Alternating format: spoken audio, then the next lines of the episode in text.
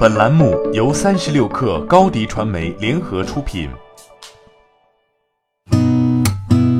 八点一刻，听互联网圈的新鲜事儿。今天是二零一九年七月一号，星期一。您好，我是金盛。首先来关注蔚来汽车。三十六氪从多个信源处获悉，蔚来软件发展中国副总裁庄丽已于近日离职。蔚来总裁秦力红向三十六氪确认了此消息。庄丽博士因为个人原因离职，工作已充分交接。伴随庄丽离职的是，未来正在对软件团队进行调整。一位知情人士透露，在庄丽离职前不久，未来北京和上海的软件团队已经在拆开，分别实行双线汇报。比如，上海的软件开发团队向未来企业发展副总裁周鑫汇报，同时也向李斌汇报。而此前，北京和上海的软件团队都向庄丽汇报。将美图纳入旗下后，小米一直没有在新品中体现出美图的任何元素。不过，小米已经宣布将在七月二号正式推出 CC 新系列。二十八号深夜，雷军提前剧透了小米 CC 九美图定制版的一些新特性。小米 CC 九美图定制版采用仙女色配色，搭配更时尚的礼品包装，同时配备八 GB 加二百五十六 GB 超大内存组合，有百分之一百美图拍照技术和美图定制版 MIUI 加持。支付宝近日上线了垃圾分类向导和垃圾分类指南小程序，涵盖四千多种垃圾，用户可以一键查询分类。此外，支付宝垃圾分类回收平台目前可支持上海五千多个小区，已有一百五十多万上海市民在线卖垃圾。旧衣、旧家电、废纸、废旧塑料下单频率最高，用户平均七天下一次单，复用率超七成。今年底，平台将覆盖上海全部中心城区小区。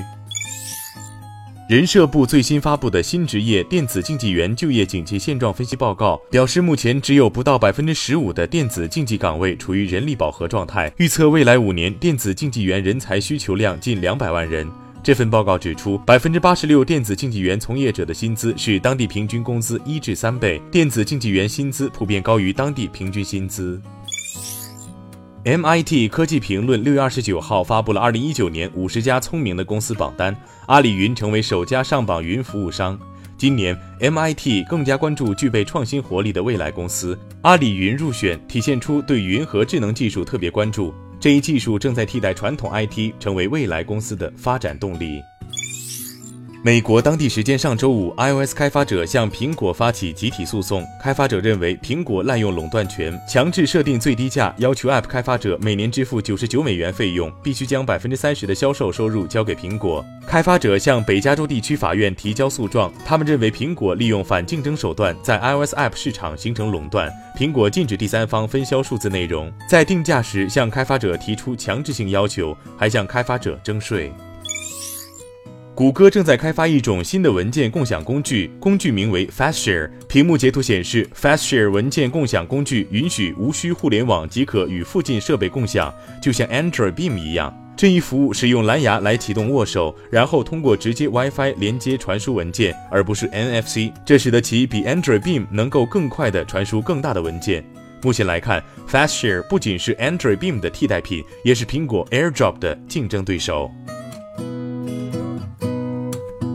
好，今天咱们就先聊到这儿。责编：彦东，我是金盛，八点一刻，咱们明天见。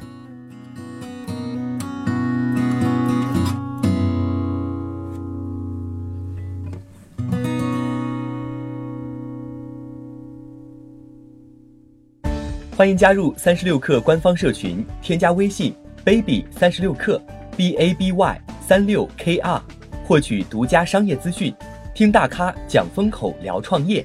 和上万课友一起交流学习。